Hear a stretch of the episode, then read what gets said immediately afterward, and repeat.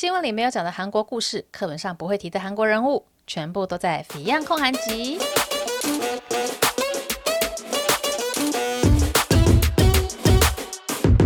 嗨，大家欢迎来到《Fion 焢韩集》的第三十二集。这一集呢，我要来讲一个我觉得很精彩的故事，就是一个民逼军反的故事。那这个字哦，可能啊、用听的会听不太懂什么意思。就有个成语是“官逼民反”嘛，就是身为官府的人，他做了一些政策，然后呃逼得民众不得不起来反抗。那这个就是“官逼民反”这个成语。但我今天要讲的这个故事呢，它这个“官”跟“民”哦是诶，不能说倒过来，反正就是有置换，那位置不一样，变成是民逼军反，就是人民的一些作为。逼的军人、军队不得不起来反抗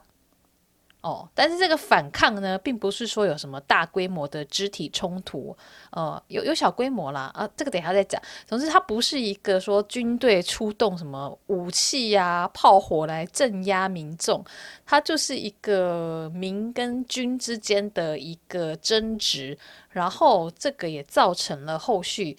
有一些地方，他们的经济民生都受到影响。那要说是军人很坏吗？但是其实这个故事里面，我觉得军人是处于一个比较委屈的角色。但是要如果要说人民很坏吗？就是诶，那个这个事件里面的这个人民们，他们很坏吗？我觉得那又有点太过于强求一个故事里面要有坏人好人的角色哦，因为。我觉得很多故事都是这样子，就是有些人他做出一些坏的行为，有可能是有他的原因，或者说他不知道有什么其他不做坏事的选择。对，那这个故事我自己是觉得非常非常的。精彩，精彩好像有点怪怪，因为毕竟也不是一件很好的事情。那总之，我就是要聊一下民逼军反的这个韩国的故事哦。然后后面也会提到一下，说韩国的职业军人是怎么样去守这个边境的，因为他们南北韩其实是处于一个休战、停战的状态，就是这个战争状态不是结束，不是终战，而是一个暂停键，停下来而已。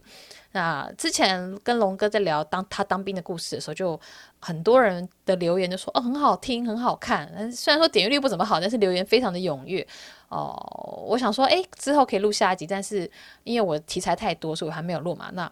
就在这一集就讲一下，就是职业军人他们在守边境的怪。怪是什么？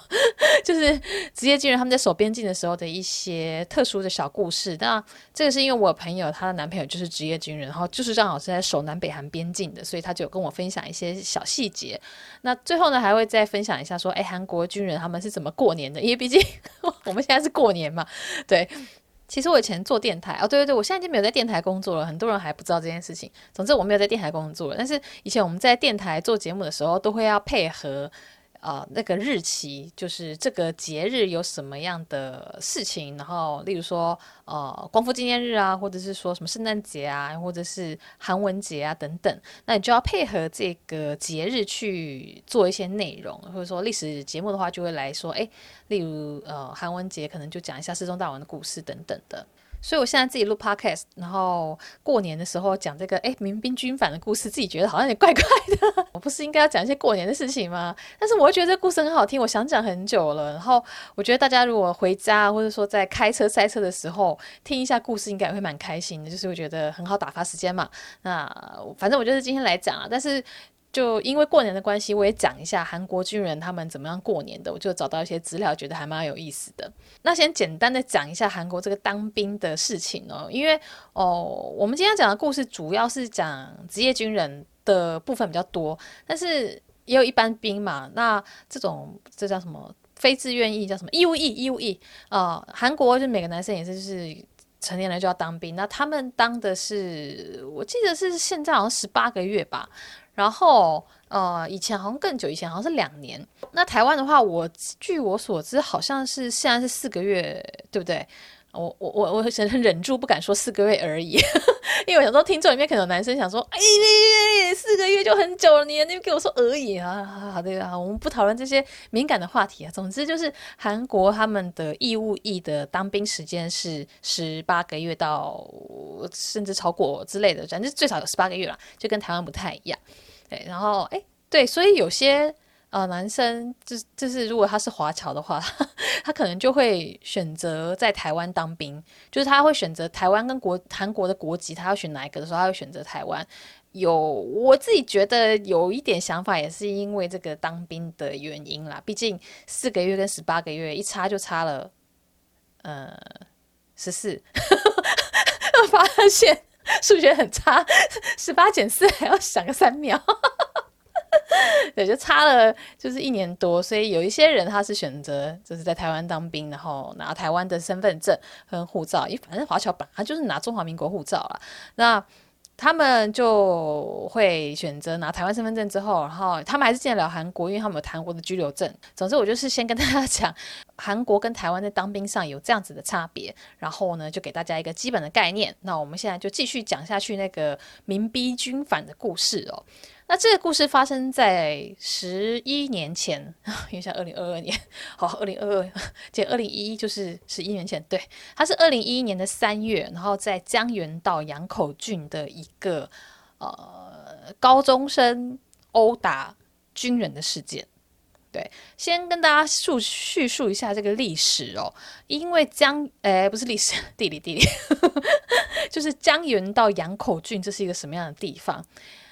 很多人在听韩国地理，就想说：“哎，什么江原道，什么京畿道，什么庆尚道，那是道是什么东西啊？”这个道就是道路的道，其实就是韩国他们在划分行政区域的一种方式。嗯，因为台湾没有这样子的划分方法嘛，就是它这个范围在台湾找不到完全相应的呃行政规划层级，所以我就简单的跟大家说，如果以台湾来说，我们可能会说：“哎，北部、中部、南部、东部，就四个部嘛。”但是我们那只是一个。大范围的叙述，我们并没有一个什么北部区厅，没有一个北部部长、这南部部长、中部部长之类的。对，但是韩国呢，你就把它想成，他们就是有分成不同的道，就类似台湾的北中南，就是比较大范围的一个地理位置。那但是对他们来说，是一个真正的行政层级了。就是说江原道有他的呃道知事，差点讲成道长，反正就是道知事。然后呢，这是他的这个道的呃长官首领，嗯、就是管理者。我中文怎么有点有点很糟？对，但是呃，我们熟知的这个首尔呢，首尔不属于任何一个道，首尔它就是首尔特别市，因为它就是首都嘛。然后韩国有我记得有五个特别市，它就是不属于任何道，像釜山也是一个特别市。那这个特别市呢，就想的是台湾的直辖市这样的概念。那首尔市它是特别市嘛，但是我常常会讲说，诶，首尔首都圈，其实首都圈呢就会包含它外面那个京畿道还有仁川市这样子。所以这个首都圈有两千多万人的人口，所以韩国是一个都市人口往都市集中非常明显的一个国家哦。啊、这我在志祺的影片里面有讲过，就是台湾大概只有三成是集中在这个首都，但是韩国呢是已经超过，也没有超过，就接近一半就是集中在首都哦，所以这也是造成他们不动产是上升的原因之一。好，不要扯远了，我我现在来讲这个民逼军反的故事。总之就是在江原道杨口郡这个地方，所以说你去看韩国的地图呢，其实江原道。非常的大，它就在它的东北，就是它的右上方哦。然后呢，南北韩的交界呢，有一半就是在江原道的范围里面。所以说，江原道有好几个军队做驻守哦。然后江原道因为它是比较呃比较没有发展的这个地方，它就是山很多，自然资源很不错，但是它没有工业化或是现代社会化的发展。诶，这样讲有点怪怪，反正就是它的人口不多，然后它就是以自然资源为主的。那有很多军队就会驻守在这个边防地区，就是南北韩交界处江原道的范围里面。那之前龙哥他在南北韩边境当兵的时候，他不是在江原道他的这个南北韩边境，他是在京畿道的南北韩边境哦，所以就是还是有分不同的地方。但是江原道这边会离首尔就更远嘛，就是你要就是去军队或者说回家呃找家人，不不在江原道的话，你的呃这个路程都会更长更远。另外补充一下韩国的这个地理的样子哦，就是韩国的韩国就是一个山多的国家，但是它的右半部就又是山更多，然后左半部还稍微算是山比较平缓，然后比较少一点点哦。那江原道那边的话，就是就是更是山的山里面的那种感觉了。那在江原道这个南北韩边境有很多行政单位，他们叫郡啦，就是郡主的郡，历史剧里面会出现的那种郡主的郡，它里面呢，这些郡就有很多的军队驻守。那针对军队去发展出来的一些呃服务，例如说餐厅啊、网咖啊等等的，他们就很大宗是靠这些军人消费才能够维持下去嘛，就是发展这个这个城市这个地方。但是呢，就常常会出现说，军人他不得不在这边消费，那这些商家也知道这件事情，所以呢就。敲他们竹杠，也也不能说敲他们竹杠，而是说就把他们当冤大头，就是反正你一定来我们这些消费啊，那我就算你贵一点，你也不得不买，因为你也没地方去去，你只能在我这边消费，你只能在我们这个城市、这个城镇啦、这个小镇消费。那为什么会有这样的事情呢？就是跟他们后面一个位数制度有关系。那这个位数制度呢，其实台湾也有，我们后面再一起讲。因为我想说，我还找了台湾的资料，就可以跟大家互相做一下对比，让大家知道说这个制度啊，韩国跟台湾之间的比较。好，我们回到这个故事哦，讲好多背景哦。这个故事呢，就是二零一一年的三月，在江原道养恐惧，就是这个边防地带啊，南北韩的交界处附近的一个很有军队驻守的一个小镇。就出现了一个男高中生，他殴打了陆军军人的事件。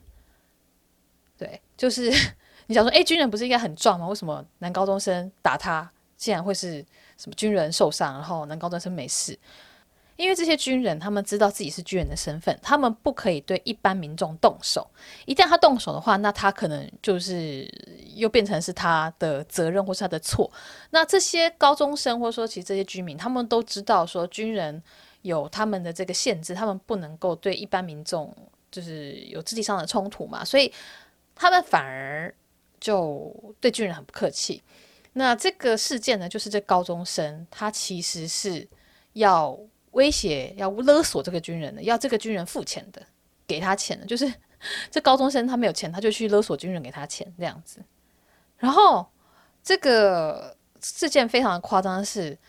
后来有 CCTV 出来，就发现说是十多个高中男生，他们就靠近了两个这个陆军的军人，然后就拍他们，然后军但是士兵的反应就是哦就没有啊、就没有要理他们嘛。然后呢，这个高中生呢就包围住他们，然后还把他们拖到了这个死角，然后就殴打他们，而且是就是还蛮严重的殴打的。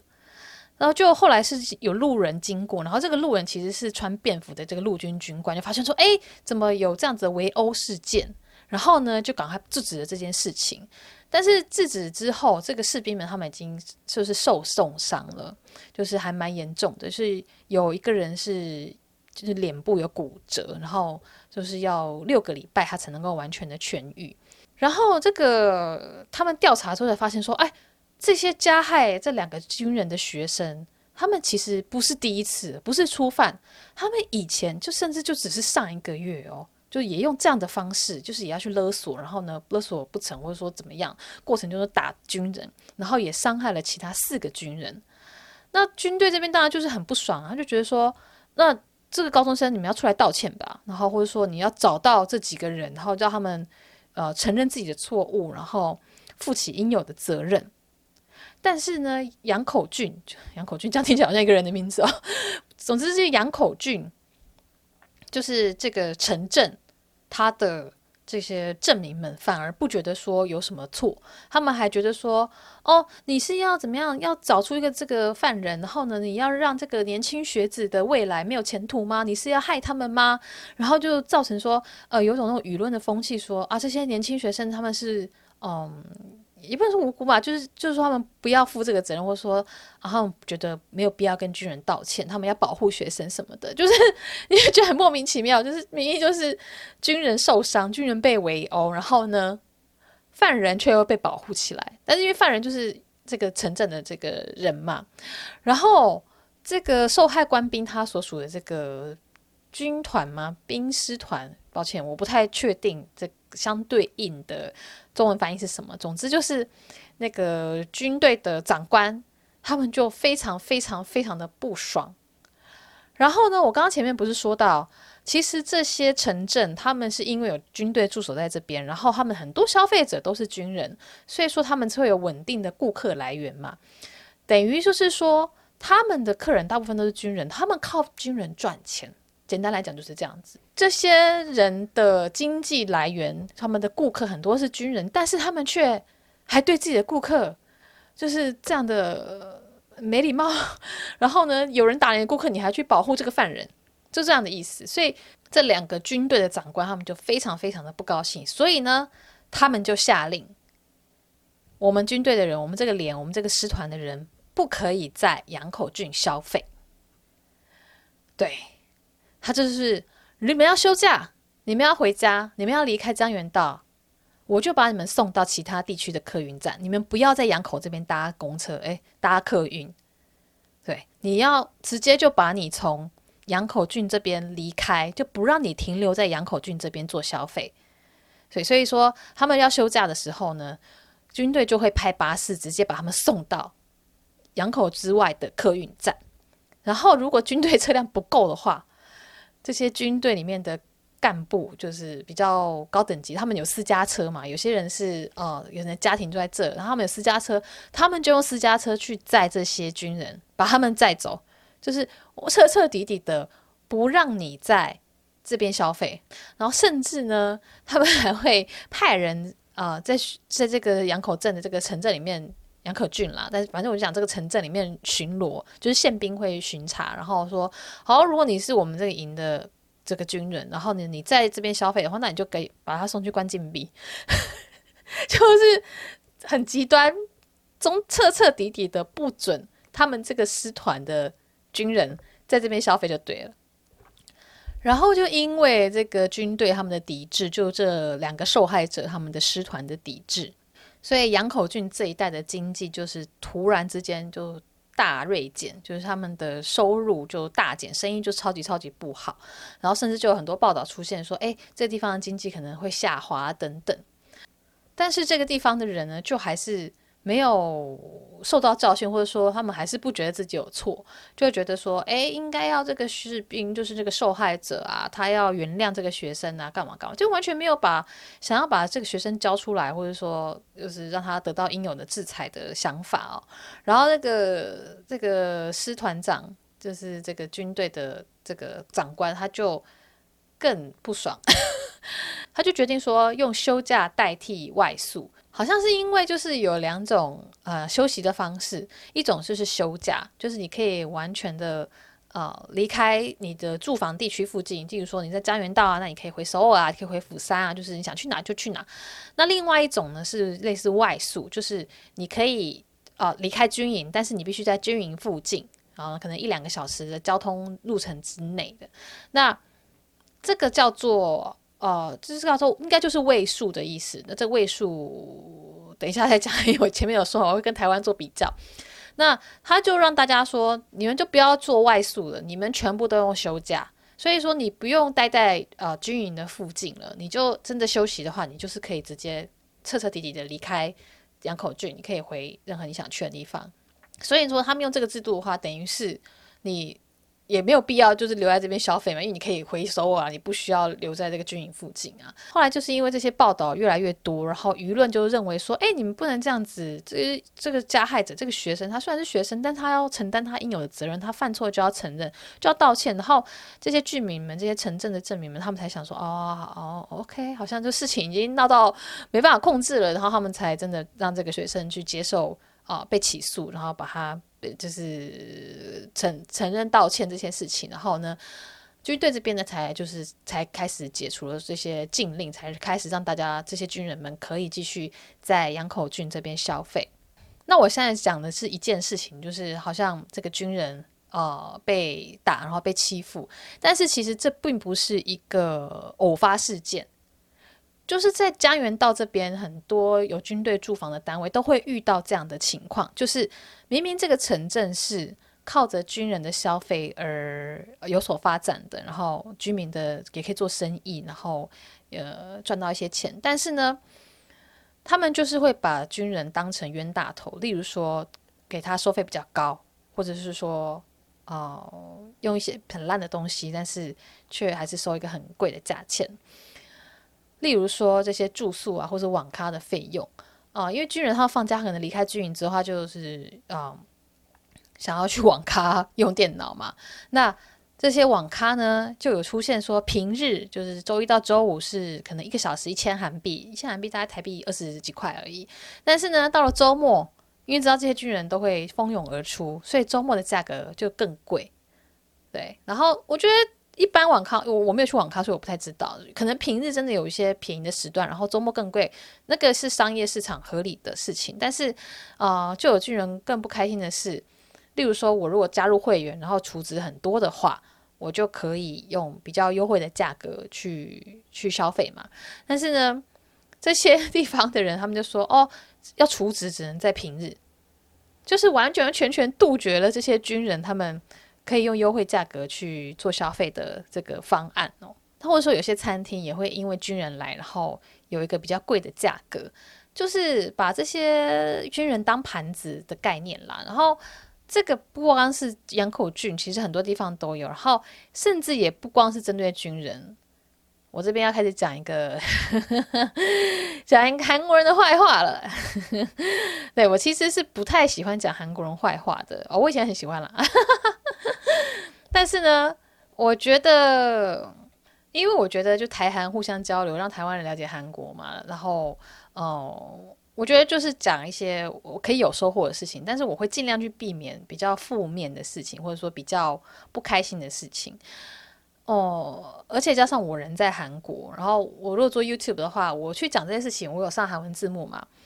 这种对韩国人的感情上来说，应该会很不舒服吧？如果我讲韩国坏话的话，大家可以这样想象哦，就是如果有一个在台湾的外国人 YouTuber，就是外国人、西洋人、么东南亚人，whatever，他们在他们的 YouTube 上面讲台湾的一些坏话，就是也不是说坏话，而是说台湾的负面的事情。那有些事情它本来就是有争议性的，就是有可能有人觉得这样是对，那样是错，然后就会吵起来嘛。那如果一个外国人再去讲这样的事情的时候，你觉得身为台湾的观众的话，如果你是台湾人的话，你看到一个在台湾外国人讲这些事情，你会高兴吗？我觉得，我觉得要很难高兴吧。就是会有种我们家的小孩做错事了，我们自己讲就好。你这个外国人 来讲我们干嘛？这是我家小孩耶。就这样的概念，所以我其实老实说，我不敢在 YouTube 讲韩国的，就是太负面的事情，而且有时候也不是太负面，有时候只是不符合一些人他们的立场想法啊。然后我就曾经遇过这样的事情，然后被韩国人攻击，我真的觉得超级超级的委屈，是因为我那时候根本不是想要攻击韩国人，我只是讲了一个。就是那时候疫情刚出来，讲一个口罩的事情，然后我觉得台湾的媒体可能报了一些呃那样子的事情，我觉得不太 OK。然后就是当时有些口罩的事情，台湾媒体可能都是有他们的一个就完全的倾向的某一面，但是其实我觉得哦，有韩国有别的报道是讲另外一个层面的，所以我就拿了那个报道来讲，然后分享到我的 YouTube 上面去。然后呢，那个报道刚好是韩国。保守派媒体就朝鲜日报啦，朝鲜日报就是保守派嘛。那他的这个保守派的报道这样讲了之后，我就引用了这个保守派的讲法啊。然后哦，有一些韩国人他是进步派的，他看到我引用了朝鲜日报的文章新闻，他就觉得我怎么可以就是信，怎么可以相信朝鲜日报是做的这讲的事情，怎么可以相信他们的新闻？然后就攻击我，然后就。就一直骂嘛，我觉得骂也就算了，因为其实 YouTube YouTube 本来就是会有这些哦讨论啊，讨论嘛，但他们就讲很难听，whatever，反正就是他们不高兴我讲的事情，他们不喜欢我引用朝鲜日报的资料，那他们留言就算了，还跑去电台，因为我那时候还在电台上班，他还跑去电台的留言板说：“你们怎么可以让这种人在电台工作？” 什么叫做这种人啊？超不爽的！就只是我只是引用了啊、呃《朝鲜日报》的资料，只是引用了一个保守派的资料，在讲一件韩国的新闻的事，就被韩国人进步派的人给去到我所工作的场所，说你们不可以雇佣他，你们不应该雇佣这种人。真的超级超级不 OK 欸，我个人觉得，就是你不赞成我的意见没有关系，你为什么要想要破坏我的生活，想要破坏我的职场？我觉得这是非常的不好的事情，就是讨论话语、讨论事情，而不是去攻击这个人的生活嘛。对，为什么讲到这边来？那就是，所以我不太想要讲韩国负面的事情，就是因为我遇过这样的状况。那 YouTube 我又不想放弃韩。放弃，我又不想放弃韩文字幕这件事情哦，就是毕竟还是有韩国的观众会看，对，所以呢，嗯，不能讲，但是又很想讲，然后怎么办？那就是放在 Podcast 讲啦。Podcast 我毕竟我讲中文，能够听得懂呃中文的韩国人比较少嘛，或者说他能够听得懂我的中文的话，代表他对于台湾，或者说他对于啊两个国家。的一些背景已经有一定的理解，那他就可以比较能够理解我，就是他理解我程度可能会比较高啦。所以呢，我就想说，好吧，如果真的以后有我很想讲的一些韩国比较负面的事情，或者说呃不太适合在 YouTube 讲的，我就会拿到 Podcast 来讲。那如果大家喜欢这样的内容，或者说觉得诶有些地方你觉得有收获的话，也欢迎可以赞助我哦耶！对，我终于开启了这个功能了，就是因为有版友就提醒我说，诶，你知道吗？就是 Podcast 可以开赞助，你可以开，我好想赞助你。我想说，哦，对对对对对，就是我以前以为就是只有别的平台才有这个呃 Donate 的机制，但后来发现 Sound 就是我用的这个平台，他们也有，然后就开启了，然后。哦，就收到好多人懂内，然后就很多人说，哎呀，请我喝咖啡啊，然后就是或说留言跟我说。因为那个抖内的时候会有自己的留言嘛，那我就看到他们的留言，就累积起来，就是还蛮还蛮开心的。然后呢，就会说是喜欢我的声音啊，或者说喜欢我制作的节目。还有人说啊，平常很忙，但是就累积到过年再一次看完一次听完那样子。然后也有人会分享说，诶，他们是很想来韩国啊，然后看到我 PO 的这个在 Blue Bottle 拍的这个照片啊，然后很想来韩国，然后或者说想来拍婚纱等等，对，就。收到了这些抖内跟留言，就是很感谢大家。那，诶，我也不知道要怎么谢谢你们比较好，想做更多内容嘛啊。然后另外就是说我在这边念一下大家的名字好了，很多人没有留名字啦，那有留有不是有留名字的我就把它念出来。然后像是说就是 Candy Lie，然后伊文应该是伊文的意思吧。然后还有阿飞师的粉丝。对，这是我自己很爱自称的一个小绰号，就是 在 Instagram 上，我常会说我是阿飞师啊，我是开玩笑的啦，我并没有一个呃可以值得当做狮子头的厨师资格。然后还有一个是韩国文化小迷妹跟爱 Fion 的 fans，谢谢你们，就是就抖内我，然后就让我觉得哇，做 Podcast 嗯、可以获得一些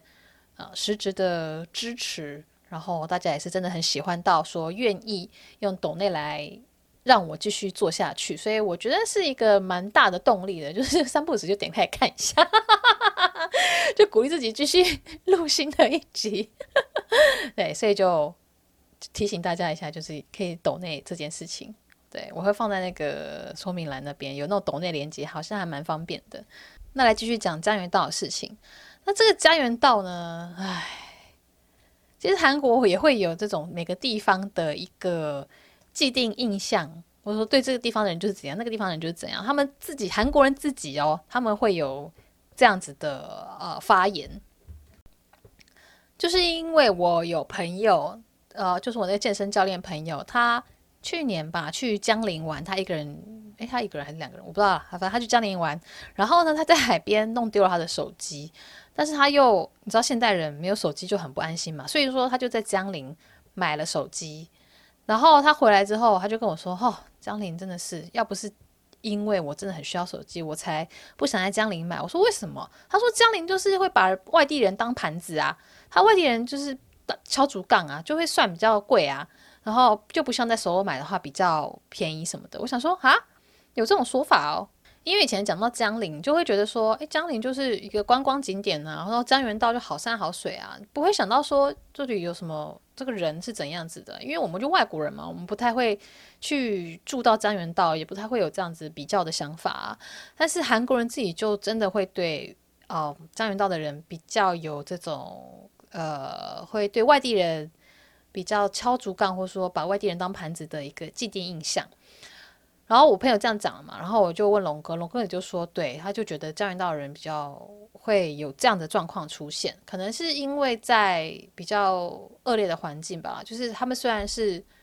有自很多自然资源，但是商业的发展或者说城市的发展比较没有像首尔这边这么的发达，所以说他们的生活也是比较困苦的。那在于生活比较困苦的时候，他能做的选择可能不多，那就可能会有一些。呃，不太 OK 的做法。那我觉得这就也不是说他们就一定很坏，就是这个背景下他们长成，或者说他们的想法就是这样子，就有点让我想到台湾不是那个垦丁大街吗？就是很多人会说，哎，去垦丁的时候常常会有些什么卤味摊啊卖很贵啊，或者说什么样的店家卖很贵啊等等的。所以我觉得很多。地方就是观光客多的，或者说他们的啊、城市发展比较没有那么完善的，他们的机会比较少的，他们可能会有这样子的情况出现，就像江原道这样子。然后刚刚讲到卫戍地区嘛，就是我说台湾也有这个制度。那这个卫戍呢，卫就是保卫的卫，戍就是好难讲哦，长得很像雾的一个字。反正它的韩文是卫戍基友，然后中文是卫戍地区。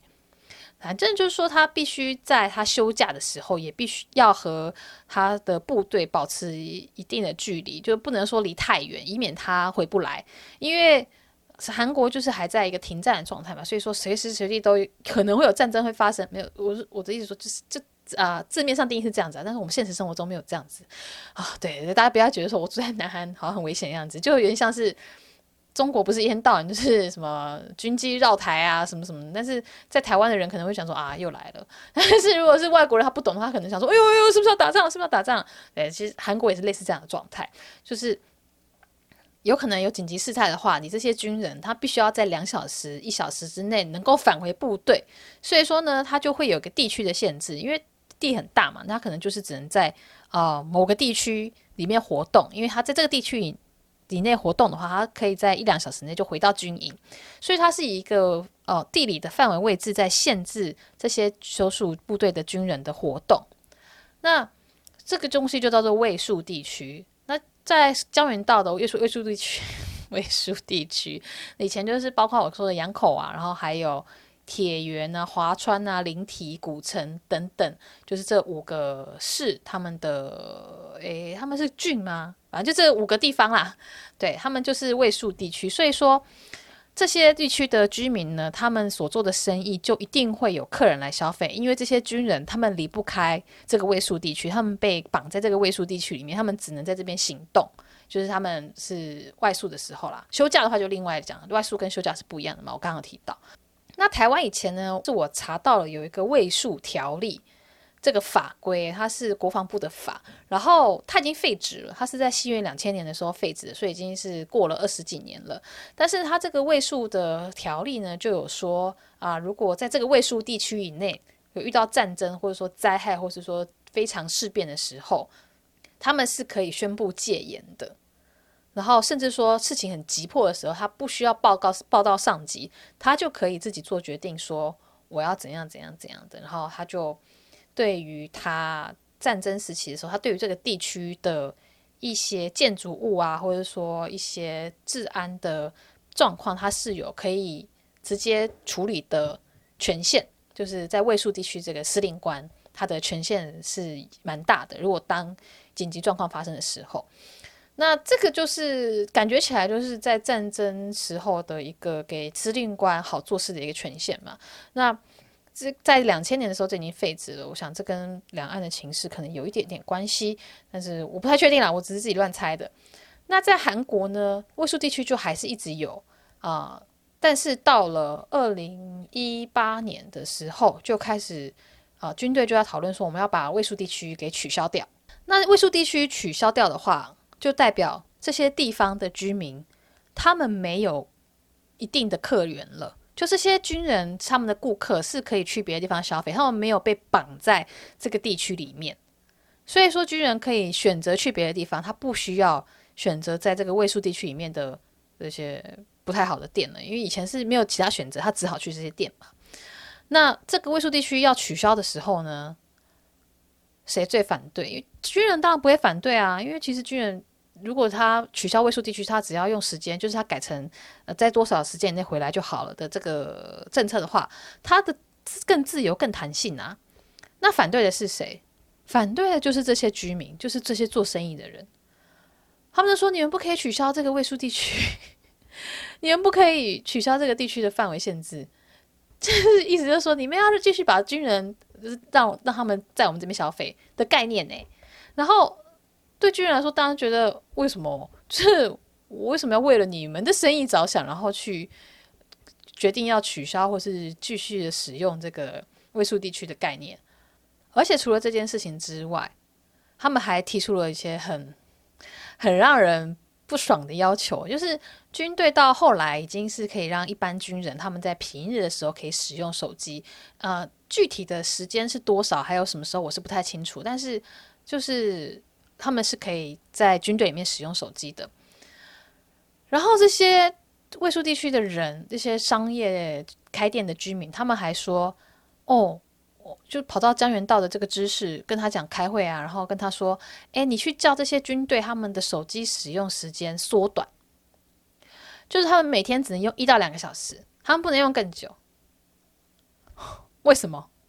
就是因为如果这些军人他们在军队里面可以用手机，他可以上网，然后可以跟父母联络，可以跟女朋友联络，可以就是用手机玩游戏之类的。”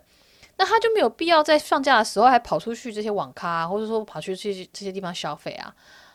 那他就在家军队里面用手机，他就可以完成很多他的娱乐了嘛。所以这些商人、这些店家的生意就就是越来越少人来消费啊。所以他们就跑来要求说：“哎，你们这些军队的人，手机使用时间要缩短。”你不觉得听起来超级莫名其妙吗？就是你的生意不好，你就要求限制别人的自由的意思诶。那这些人就是很理所当然的提出这要求，也让人家觉得你你怎么会觉得这么的这么理所当然呢、啊？所以说这些官兵、这些军人，或者说甚至一般人，你知道就会觉得说你们在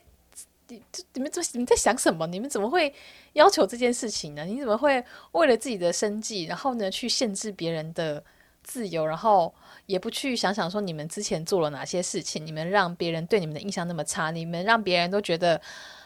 你们就是会宰肥羊的那种店，所以就不想去你们那边消费。因为其实一直到哦二零零零年都还有啊，不是二零零零年，sorry，二零二零年，也就是两年前，都还有报道说这个洋口有一间餐厅，他会向军人收。小菜的费用，就是它是一间中餐厅。那一般大家在这边吃中华料理的餐厅呢，他就是点这些菜嘛。那 service 就是一定会上的免费的小菜，就是黄色的那种腌萝卜。那个东西是免费的，就是你在首尔任何一家店吃都是免费的。然后也要续的话，也不用再另外收钱。但是呢，羊口就还有一间中餐中餐厅是。会跟军人去说：“哎，你这个腌萝卜是另要另外给钱的，就是要趁机宰肥羊啊，就是要趁机多赚一点钱呢、当然，可能不是每一个餐厅都这样子啦，因为我朋友她男朋友是在边界当兵嘛，他就就说他们都会去比较哦，就是不会宰别别人的这种餐厅，就是他们自己有口袋名单啊，就不会去那些不 OK 的店。但是就是还是会有这种害群之马嘛，对不对？就是还是会有人抱持这样的想法啊。”那二零一八年的时候，为了这个废除玉树 玉树啊，你讲卫戍地区的这个规定呢，就很多居民反对嘛。但是到了后面呢，这个废除呢还是进行，就是现在就是没有这种要求了，所以就还是大家这些军人他们的自由度就变比较高，然后呢，他们呃也选择会比较多，他们没有说一定要在卫戍地区里面。那一开始这些。呃，道或者说这些郡的掌管者，就是这些政治人物，他们还呃会听这些居民的声音，也是因为就选票的问题嘛。因为这些军人他们不是这个地方的选民啊，所以对于政治人物来说，他当然是要听他的选民的声音嘛，所以那时候有些江原道的这些政治人物呢，也会跳出来说：“哎，还是不要废弃这个卫戍地区的个规定，就是让这些军人还是哦、呃、可以留在这边消费，让这些地方的城镇的居民可以赚钱那样子。”但是以军人来说，一直以来他们就是被当成冤大头，然后哦、甚至出现了像刚刚那个二零一一年的状况是。高中生直接就欺负军人，直接围殴军人，造成军人伤害，然后被围殴无法反手还手，然后呢，平常在消费上又遇到这种状况，那到底军队为什么要 忍受这样的事情？所以其实到后来这个讨论越来越大之后呢，甚至有人就是呃上青网台那个国民请愿去说，哎，要废除这个卫戍地区的限制嘛。那总之到后来。嗯，我看了一下，是二零一九年二月的时候开始，好像就已经废除了。那这些军人他们只是休假的这个，就是外宿的这个假期的时候呢，他们不用说要待在固定范围里面，而是只要是距离部队两小时的以内的路程，他们都可以这样子，就让他们的自由性更大。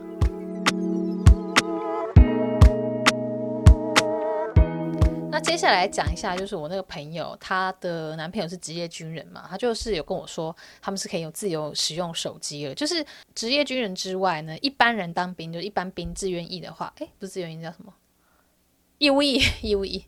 一般的义务役，他们也可以在指定时间之间用手机。我是没有详细问指定时间是几点到几点啦，反正就是应该不会只是一一两个小时啊。所以说，他们其实现在当兵的环境会比以前好。然后我那个朋友他。就是那个职业军人的男生呢，他也很常网购，因为他是驻守在边界，他就是在那个我刚刚讲那个，就是我刚刚讲那个羊口郡的旁边还是附近的样子，就是在边界那边。就他就说，哎，他也很常网购啊，就是没有说一定要在那边消费啊。然后他的地方就是还可以用手机，因为他在的地方也是 GOP，就是龙哥以前当过兵的那条线，因为。南北韩边境它是分两区的嘛，那最靠近边界的就是可能一条线，它的两侧就是叫就是南北韩那侧跟南韩这侧叫 GP，然后在这侧的在外面就在它的外层呢，它就是呃叫 GOP，那 GOP 这段还可以用手机，但是如果再进到 GP，就是真的跟北韩完完全全的靠得很近的那一那一带呢，那边是完全不能用手机的，甚至说要。每两个月才能出来休假一次，也就是说，她如果她男朋友真的去 GP 的话，那可能就是要两个月才能够约会。然后她就强烈的反对她男朋友去 GP。对，但是他们有说，就是去 GP 的话，好像以后去别的部队会比较容易，就是呃，你有 GP 的经验之后，你比较好挑到你想要去的部队那样子。但是就真的是。会很牺牲自己的私人生活了，然后因为南北韩边界就很北嘛，我就有问他说：“诶，他的平常生活啊，冬天啊，是不是就跟龙哥一样，你要扫雪啊什么？”他说：“对啊，要扫雪，而且水管很容易结冰，所以呢，冬天他们压力很大，因为要努力让水管不要结冰。”我说：“哈。”水管不能结冰，这是他的工作，我们就是要要要小心这件事情。那我说，那要怎么样不让水管结冰啊？你 你要一整整路的包水管嘛，就是让它很暖和嘛。他说没有没有，就是那个每天就输送水的水管啊，它它里面会有会积水的地方，然后这个水用完之后呢，你就要马上找到这个积水的地方，然后把它打开，让这个水排掉，不要积在那边。因为如果它积在那边的话，它可能就会结冰。它结冰的话呢，这个水管就会塞住嘛，就会过不来嘛。那如果真的塞住，就你没注意到的话，你就要用一个机器去让它解冻，然后把那个冰给清掉。那我们现在听起来好像很简单嘛，哎，是不是？就是像我我家以前在住在山上的时候，水管也结过冰，我们就是拿吹风机吹啊，吹吹吹吹，它就融化，水就来了。但是这个南北韩边界这个防线哦，不像我们这一般人生活那么简单，电也没有那么就是插头没有直接在旁边嘛，然后呃。这个山上的路也是很难走的，然后我就有在私下看过她那个边境，就她男朋友当兵的照片，就私下看的啦，然后就不能公开给大家看，不好意思，因为我觉得很精彩，那个环境真的是很像高山民族在运输东西的感觉，就它真的是一个山的零线上，好陡好陡，然后也没什么阶梯，没有阶梯啦，它就是爬山，而且是。就是旁边只有一条绳子那种山，然后你要把东西也送上去，把物资也送上去，就是非常非常辛苦。然后我想说，哇哇，真的就是每天在爬山的概念呢。对，所以在这个边境当兵真的是很辛苦，然后特别又是冬天的时候，非常非常非常的冷。那最后来讲一下。韩国的军人呢，他们在部队里面，然后他们要过年的话，他们会做哪些事情哦？因为你知道韩国人他们其实比较重视中秋过年，其实我觉得像重要性比较没那么大啦。因为台湾人是重过年比较重要嘛，中秋就好像就觉得是一天的事情，但是韩国人就是呃过年就是放到初初二吧？对，今我上片的我上这个 podcast 的时候是应该是初一早上。然后呢，初二放一天，然后初三就开工了。龙哥就是初三就开始又要工作了，就龙哥除夕上班，然后除夕开店了，然后初一、初二休息。那初一我们拜拜跟吃饭，然后初二就约会，然后初三他又要开始工作。但是在台湾是这次连假是一整个礼拜，甚至就前后串起来有八九天嘛。但是韩国不是，韩国就是休那几天。然后我今天打开外送的 app，就还有很多店就休息了，但是嗯、他们都说礼拜三就开始。就是开始外送那样子。那在韩国的军队里面呢，他们也是中秋跟过年的时候是有比较放假，那大家比较轻松一点点，就没有那么的紧张。然后因为韩国人一般会拜拜嘛，所以说韩国军队里面他们也有一些地方会就是搞这种拜拜的祭桌，上面有放食物啊，让大家想拜的可以拜。但如果你是个人宗教，像有些呃基督徒他们就不拜这个的嘛，他们就。也不会勉强大家，就是自己自由决定要参与。但是呢，我觉得 网络上有文章很好笑，他好像就是职业军人。他说，其实大家过年这种连续假期的时候，连续假连续假期的时候呢，都是只想就是阿木狗乱黑，就是不要做任何事，就是放松，什么都不做，这样就好了。但是军队说，又怕大家闲闲没事做。就是会精力无处安放，怕大家又太闲，然后又怎么打起来，或者说有什么霸凌的事件啊？就是因为太闲，有些人闲闲没事做，就会开始找毛病之类这样子。所以说呢，虽然很多人都想要休息，但是军队还是会安排非常多的活动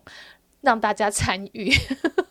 像什么足球啊，或者什么篮球啊，反正就是搞一些比赛啊，或者说一些民俗的游戏啊，就逼这些军人就是也要参加活动，让他们。不会因为年假或是连假的休息，然后就又出乱子那样子，就是要找一些活动让他们解放他们的精力，抒发他们的精力，让他们不会乱来。我觉得也蛮好，蛮好玩的。就是呃，上级他们在做管理这些军人的时候也想了很多啦。对，好，那以上呢就是这一次 podcast 的内容，就是讲了一下呃。民逼军反的这个事件，杨张元道杨口郡的军人被欺负的事件哦。那希望大家还喜欢这样子的小故事的分享。那我在想下一集，因为我现在其实录音是录除夕的，我想说初一就是的早上呢，大家就可以听到这一集。但其实我初一的晚上有一部大片，我的春节巨献 又要上片，想说就是。大家看了之后，说不定又会有很多的好奇的事情、好奇的留言哦。那是不是又再来录下一集 Podcast，是来讲我这个春节巨献的大片的制作过程？那这个大片就是